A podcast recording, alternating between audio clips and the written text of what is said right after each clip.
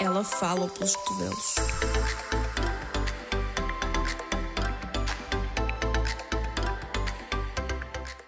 Olá a todos e sejam bem-vindos a mais um episódio aqui no podcast Plus Size Mouth. O meu nome é Jéssica e hoje vamos falar de um tema do qual uh, eu sei bastante, digamos assim. Uh, vamos falar sobre Síndrome de Ovários Poliquísticos, ou se quisermos abreviar PCOS, ou SOP. PCOS em inglês. Uh, eu quero ter aqui vários. Um, como é que eu vos posso explicar?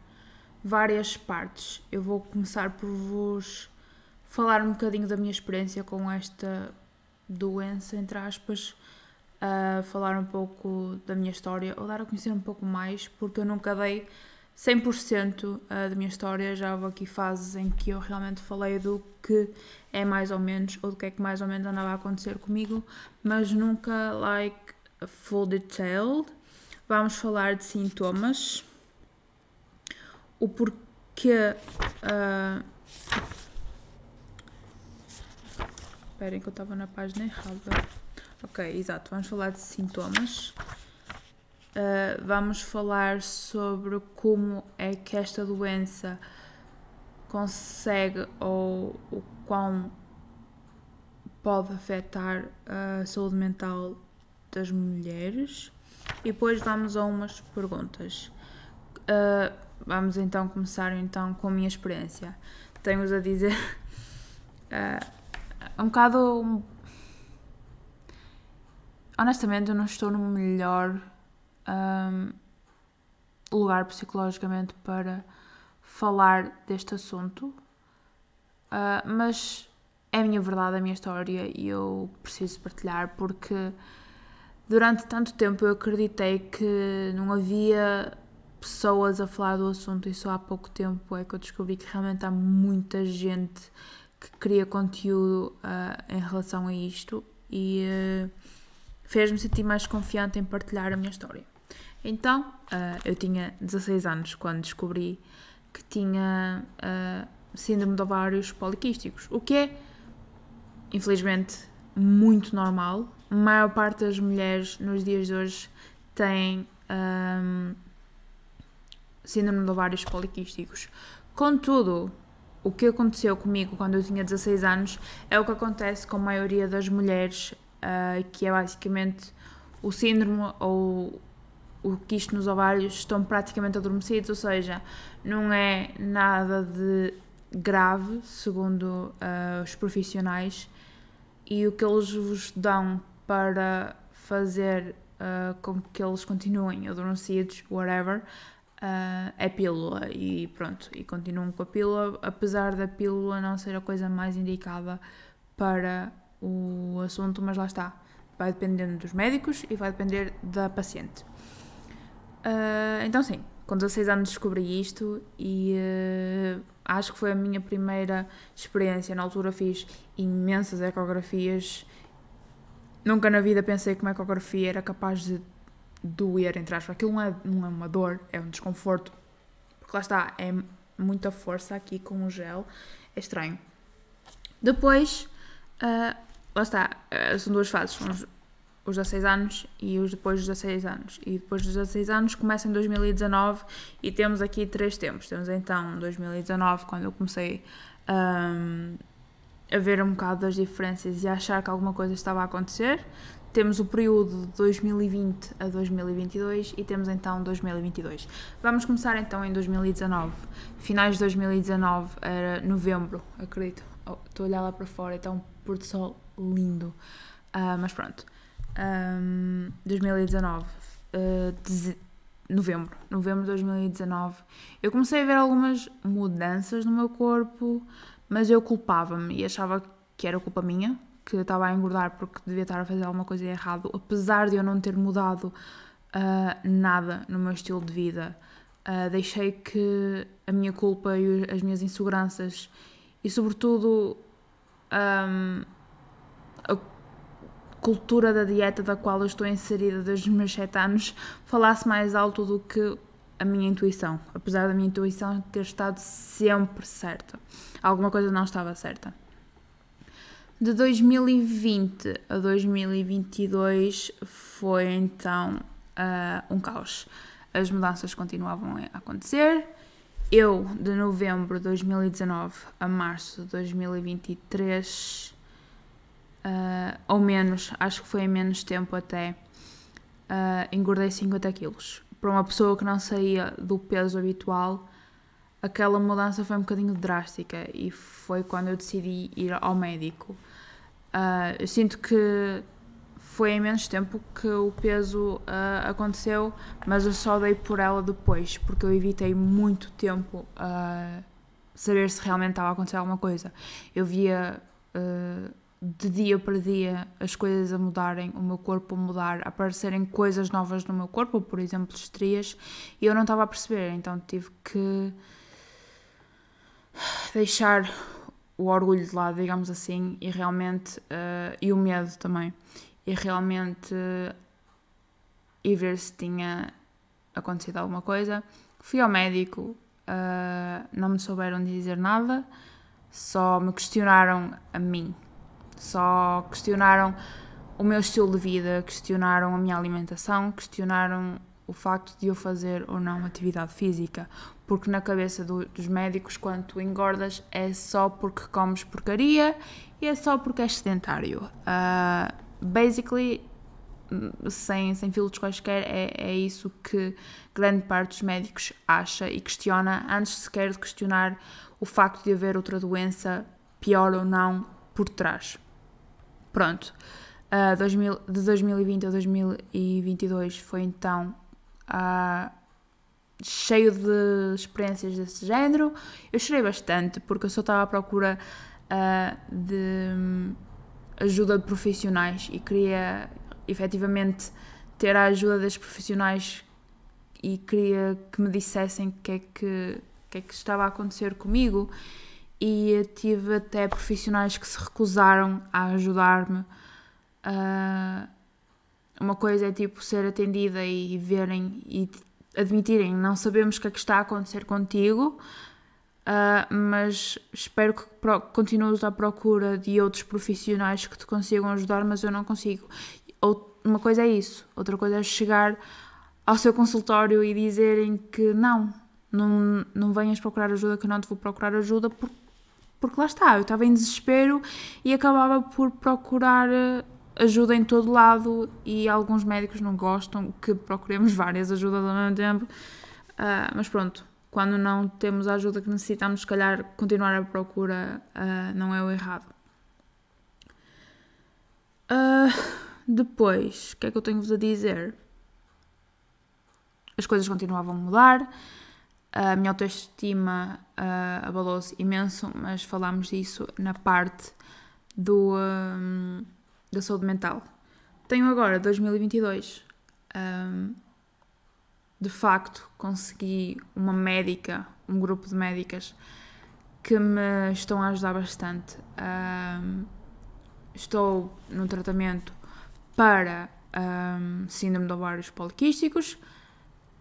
Estamos em processo de descobrir se eventualmente é síndrome de ovários poliquísticos ou se é porventura um tumorzito qualquer Uh, mas está, está tudo a indicar que é uh, o síndrome uh, de ovários poliquísticos. comecei um tratamento com elas, comecei a ser seguida por elas e a verdade é que as mudanças notam-se mesmo no espaço de um ano. Tanto acho que não foi só o facto de estar a ser seguida por, seguida por elas, foi o facto de eu sentir apoio e sentir esperança que me deu a, a garra. Só o facto de ter o apoio e ter alguém do outro lado a incentivar-me e a dizer tipo, não, não é culpa tua e de facto havia alguma coisa errada, de facto a tua intuição estava certa.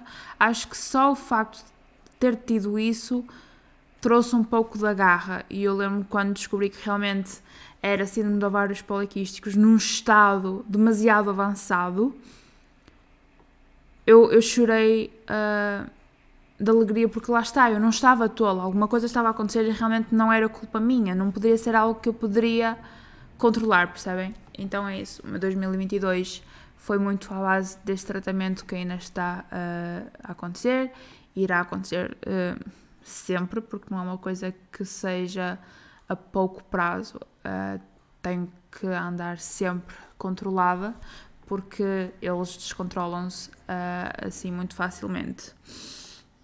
Uh, mas agora um pequeno disclaimer, é que esta doença uh, parece diferente em todas as mulheres e se acham que alguma coisa de errado está a acontecer convosco, procurem de facto a ajuda de um profissional. Uh, não se foquem apenas nos sintomas, não se foquem apenas no que a internet diz. Se realmente veem coisas a mudar, se realmente sentem uh, coisas estranhas, vamos uh, marcar uma consultinha e vamos ao médico porque é muito importante sermos seguidas por uma boa equipa, independentemente de onde for.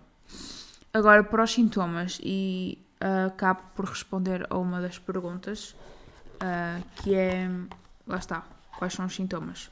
E para sintomas temos uma listinha um bocadinho comprida, que, vamos lá, o primeiro sintoma que nos aparece é ciclos menstruais irregulares e eu posso dizer-vos, ou posso dar-vos o meu exemplo. Uh, num ano inteiro eu fui capaz de ter apenas três vezes o período.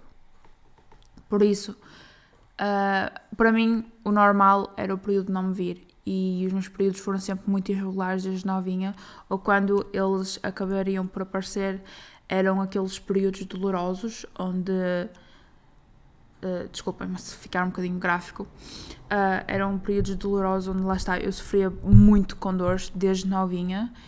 Uh, e a partir dos 16 anos, quando o período descia, o que era raro, lá está, ele descer, mas quando descia parecia que tinha sido esfaqueada por alguém lá down there uh, e era muito, muito mal. lá está, o que eu estava a dizer o primeiro sintoma é os ciclos menstruais irregulares. O segundo é a menstruação com fluxo intenso ou pouco fluxo, o que eu estava a dizer. Ou o vosso período vem como se tivessem sido esfaqueadas por alguém, ou vem mesmo tipo só umas pinguinhas. Temos, no uh, terceiro sintoma, os pelos novos ou em excesso, crescendo na face ou no corpo, no corpo. Quando vocês notarem que têm, que têm pelos a nascer onde se calhar não deveriam nascer, que o vosso pelo é muito escuro, que o vosso pelo é muito forte, que se calhar uh, num poro, em vez de terem apenas um pelo, têm quatro, cinco, uh, pronto. Eu lembro-me que com uh, a evolução do, do síndrome de ovários poliquísticos, uh, comecei a ver muitas mudanças em relação ao pelo, uh, mas eu ainda não me sinto confortável em falar disso. Mas muitas mulheres uh, veem pelos a nascer onde se calhar não é suposto nascer, uh, veem o pelo a dobrar, digamos assim, que é o que eu acabei de dizer, num poro, em vez de ter um pelo, tem quatro ou cinco e é um bocado difícil de domar, percebem? Uh, quando nem sequer uh, a depilação a cera vos consegue ajudar, that's shitty. O quarto sintoma é cabelo rolo na cabeça, ralo, no caso, cabelo ralo na cabeça. O quinto são problemas de pele, pele oleosa, acne, marcas escuras na parte de trás da nuca, principalmente isso. Uh, o sexto sintoma é resistência à insulina. Em sétimo, uh, ganho de peso, especialmente em torno do abdômen. Oitavo, dificuldade para engravidar. E nono, depressão e ansiedade. Uh, aqui, os últimos dois são muito importantes porque com o síndrome de ovários poliquísticos, a probabilidade de vir a infertilidade é muito grande. E o nono, que é depressão e ansiedade, eu vou aproveitar para falar-vos já uh, do síndrome de ovários poliquísticos e da saúde mental, que é que um interfere no outro. E uh, é. Lá está, esta é a parte mais sensível. Porque esta doença não nos afeta só fisicamente. Ela dá- dá-nos um abalo horrível psicologicamente. E eh, se vocês são como eu e já tinham a vossa saúde mental um pouco estagnada, digamos assim, eu já sofria com ansiedade e depressão desde novinha, devido a outros problemas externos. Ah, mas lá está, o que é que acontece quando esses problemas já fazem parte ah, da nossa rotina? E a resposta, infelizmente, é breve. Ah, eles intensificam-se bastante. Porque não é só o que vocês já estavam a lutar para com. É isso, mais as vossas hormonas todas descontroladas. Ah, eu posso, lá está, dar meu exemplo aqui. Ah, que o que é que eu acho que aconteceu? Que é um pouco disso das hormonas estarem estáveis e intensificarem ahm, o que já existia, a ansiedade, a depressão. Ah, acho que tudo, que tudo acaba por acontecer em não é bem ciclos que eu quero explicar ou dizer é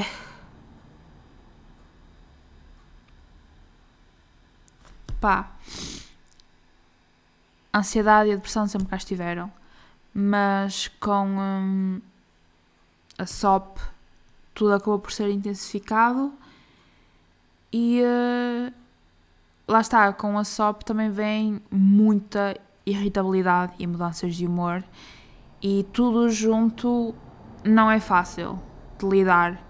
Tal como também não é fácil lidar com a nossa autoestima a ser totalmente abalada porque estamos a ver, estamos a ver muita coisa a mudar, muita coisa a acontecer e nós não conseguimos estar ah, prontas para o, o próximo passo, prontas para o que mais é que vai mudar, percebem?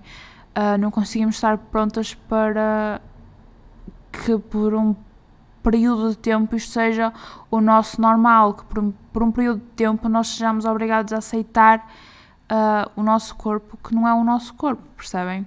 Eu lembro-me que em 2020 uh, eu estava num caos autêntico devido a esta doença, porque lá está, eu vi o meu corpo a mudar uh, de um 8 para um 80 e eu não queria aceitar o que estava a acontecer, eu não queria aceitar que este que aquele no caso ia ser o meu corpo novo e, uh, eu não via coisas a acontecerem e eu fazia de tudo para voltar atrás para uh, voltar a ter o meu corpo antigo e uh, eu não via resultados. Porque lá está, se vocês não forem acompanhados e não tiverem o tratamento exato, vocês podem uh, estar dias sem comer e fazer todo o exercício do mundo, vocês não vão ter os resultados. E eu sei porque eu fiz isso, porque durante esse período também houve ali o regresso de uma eating disorder, porque eu ficava dias sem comer e exercitava-me demais quando conseguia, porque houve lá está uh, alturas em que eu não conseguia de todo uh, exerci exercitar-me uh, porque o meu corpo tinha mudado bastante e eu já não sabia, já não aguentava, percebem? E depois tinha pessoas a comentar algo que não deviam comentar. E tinha pessoas a dar opiniões de que independentemente de tudo a tua saúde está em risco. Like bro I know it ok? Não é algo que eu possa controlar porque o que eu faço está certo. Eu não fico sentada o dia todo em panturrar-me de coisas e sem fazer nada I'm doing something for myself mas o, o o problema não está aí o problema está em algo que eu não podia controlar e por muito que eu quisesse não ia conseguir controlar aquilo sozinha porque iria depender, lá está, de um profissional e de tudo que estamos a fazer. Mas, como eu estava a dizer, acabou por afetar muito a minha saúde mental uh, a partir uh, daí. Uh, acho que em 2020 foi o pior a nível da autoestima, porque acabei por por voltar aos velhos hábitos de deixar de comer, o que não é recomendável de todo. E hum, via muitas fotos minhas antigas e fazia a comparação de mim para mim. Se é mal quando uh, nos comparamos com outras pessoas na internet, imaginem que aqui é compararmos connosco com uma imagem do que nós já fomos, percebem? Uh, e acaba por, uh, por afetar imenso e é tudo mais intensificado, digamos assim. Uh, é, é horrível. E acho que não há pessoas a falarem suficientemente da importância e uh, infelizmente eu esperava que depois de entrar neste tratamento uh, me sugerissem ver um psicólogo, porque lá está. Uh, é rara a importância que dão à, à parte mental que esta doença destrói. Uh, ainda não vi nenhum psicólogo desde então, mas ainda espero que vá. Uh, acho que neste momento não preciso para efeitos da doença, porque o tratamento está a correr bem, eu estou a ver resultados, eu estou a sentir-me bem comigo de novo. Uh, estou muito grata por esta equipa que tenho comigo, estou mesmo muito grata pelas doutoras. Uh, estou muito grata pela Jéssica não ter desistido quando queria ter desistido, porque é, é muito difícil passar por todo este processo de ver.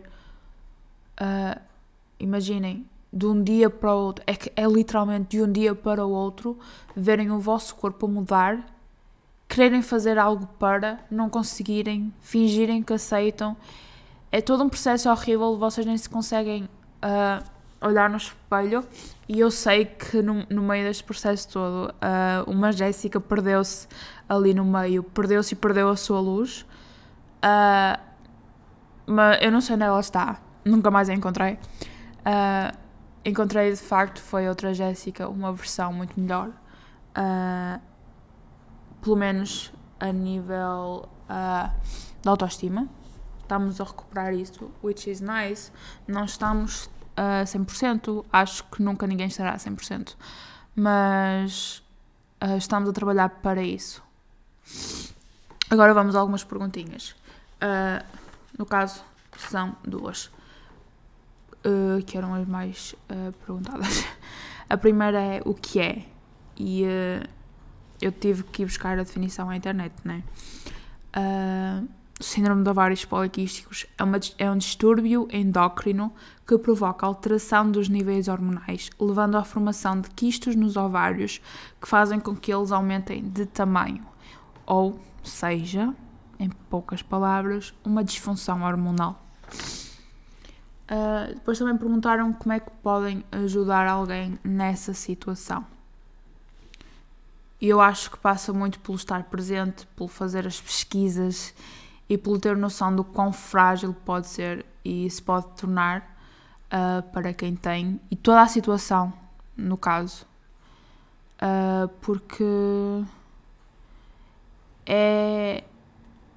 Se não estivermos rodeados das pessoas certas e das pessoas que realmente querem ajudar, é uma situação e é um, uma jornada muito um, lonely, se é como faço entender, muito solitária, porque temos que lidar com o nosso mundo a cair e temos que estar prontas para batalhar no mundo externo, percebem?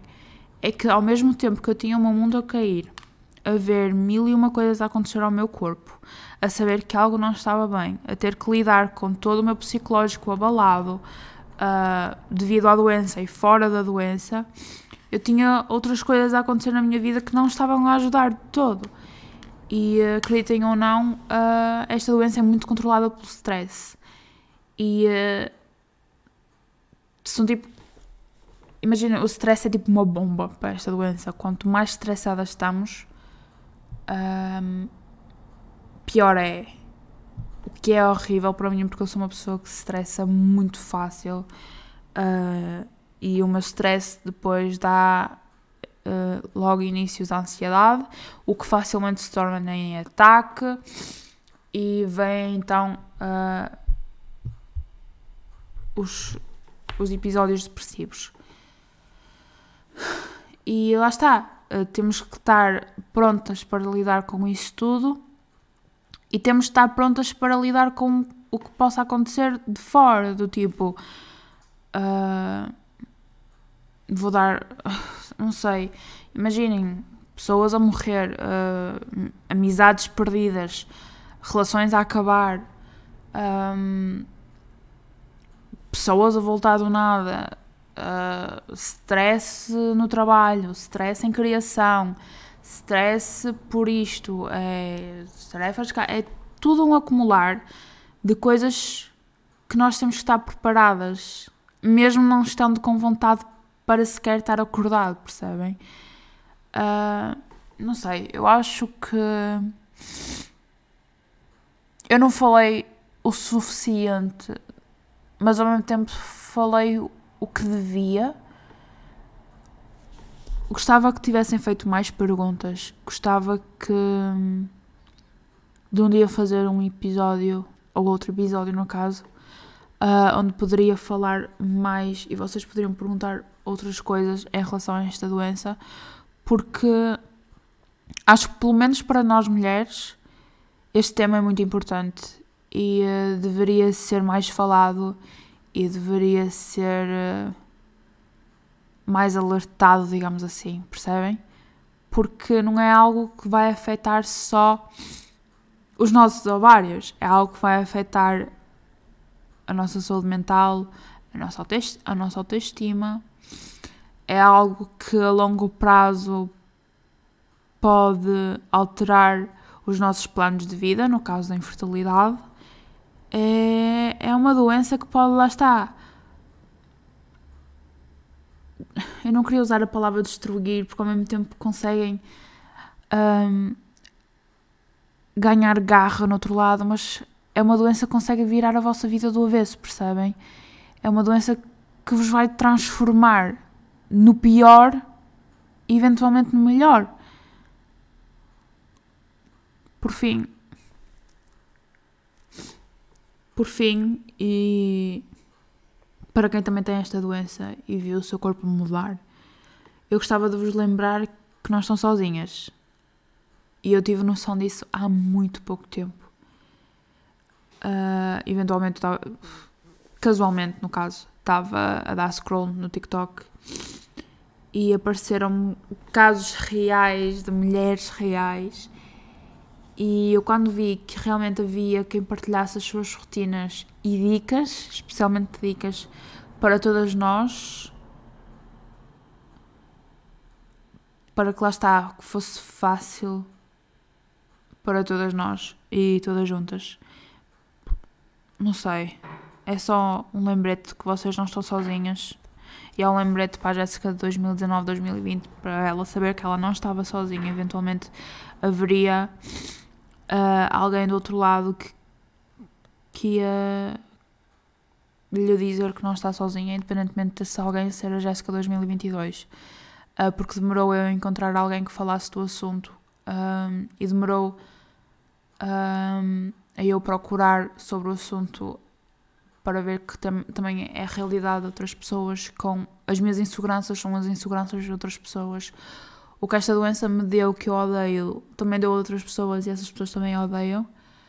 Uh, mas pronto, não estamos sozinhas. E eu acho que deve ser cada vez mais partilhado o que nós passamos com esta doença, porque lá está, não é fácil. Uma mulher sofre, meu, uma mulher sofre bastante. Uh, já não basta tudo o que passamos, uh, tem que haver doenças tipo esta para virem tipo: Oi, ainda não, não é tudo, ainda não é tudo. Estamos quase, mas ainda não é tudo. E pronto. Acho que foi bom eu vir aqui falar convosco sobre este tema.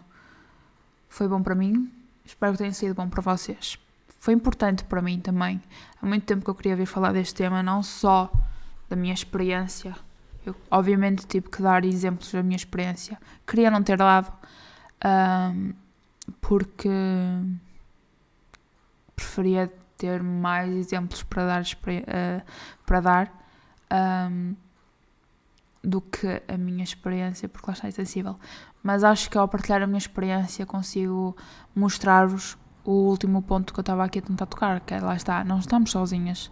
Há sempre alguém que, e desde que descobri que lá está, tinha uh, a doença num estado demasiado avançado uh, e comecei a falar disso abertamente, descobri que, que é mais normal do que eu imagino, percebem? A doença, no caso, é mais normal do que eu imagino mas grandes casos têm, têm-na adormecida. E uh, independentemente de vocês a terem adormecido ou não, vejam um médico porque a qualquer momento ela pode disparar. A minha disparou de nada. E uh, é sempre bom estarmos informadas e é sempre bom estarmos acompanhadas uh, para que consigamos travar o mais cedo possível. Eu tive que esperar dois anos por uma consulta o que é horrível. Uh, em dois anos e com tudo o que eu estava a lutar a nível mental, que me foi trazido por esta doença, ou que no caso foi agravado, eu poderia não estar cá no momento em que a doença, em que a consulta me foi atribuída, percebem? Uh, é que eu vi tudo a mudar e havia a minha ansiedade a ser agravada, os meus episódios depressivos a serem agravados e eu só rez, rezava como quem diz. E eu só dava. Pá, não sei, eu falava com os meus botões e uh, esperava conseguir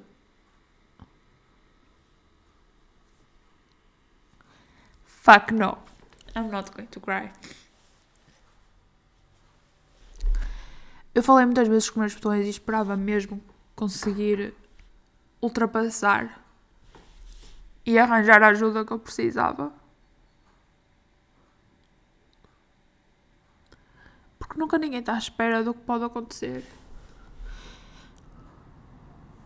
E quando falamos tipo de saúde mental, ninguém quer ouvir, ninguém está à espera que falemos disso.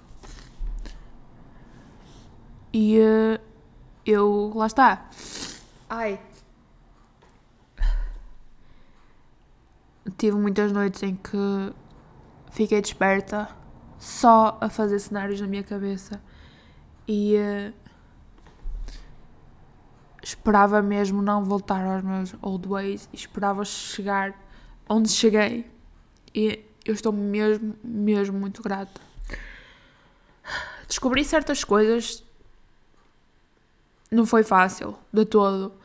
Uh, e provavelmente não vai ser fácil para vocês. Mas há uma luz ao fundo do túnel. E imaginem, eu nunca quis ser mãe, mas com. Depois de me terem dito que se calhar realmente eu poderia ser, uh, veio então um desejo subtil de uma família. É como dizem, uh, o fruto proibido é o mais apetecido. E, uh, e, já, me, e já me disseram que, se, que há sempre tratamentos. Mas eu sei que não quero ser mãe. É só porque me foi tirado, entre aspas. E eu não. Acho que não me imaginava passar por mais tratamentos. Uh, apesar de a infertilidade não ser para toda a gente, eu ainda não. Eu não sei se quero saber a resposta oficial a isso também. Uh, mas é, é sempre uma opção, percebem? Infelizmente, a infertilidade vai ser, vai ser, uma, vai ser sempre uma opção nesta uh, doença. Uh, mas não quer dizer que não consigam, porque felizmente há tratamentos nos dias de hoje um, mas é muito difícil ver, ver coisas a serem tiradas ou ver coisas a serem dadas que nós nunca pedimos. Like, bro, I never asked for it. I was so fine, I was doing so good. Mas lá está. Se aconteceu é porque tinha que acontecer e alguma coisa uh, temos de tirar daqui, nem que seja um ensinamento, nem que seja o facto de tu veres a garra que tu tens e uh, a força que consegues buscar nas tuas piores situações, independentemente de teres ou não alguém para ti. Pronto, eu acho que vou acabar o episódio aqui porque eu estou aqui lavada em lágrimas e eu não quero de todo estar aqui lavada em lágrimas. Eu quero ir a suar o nariz porque eu não quero suar o nariz aqui um, convosco. Por isso, gente, espero que tenham gostado do episódio. Não hesitem em mandar-me mensagem. Esperem aí. Com licença.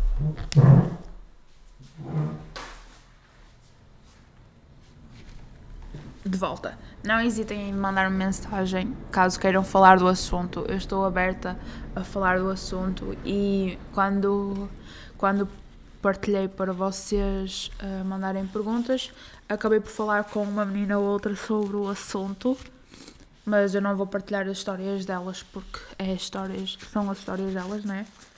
Uh, e pronto, vemo-nos num próximo episódio. Eu acho que próxima semana vou trazer um episódio muito mais leve, uh, provavelmente com a Rita. Uh, não sei.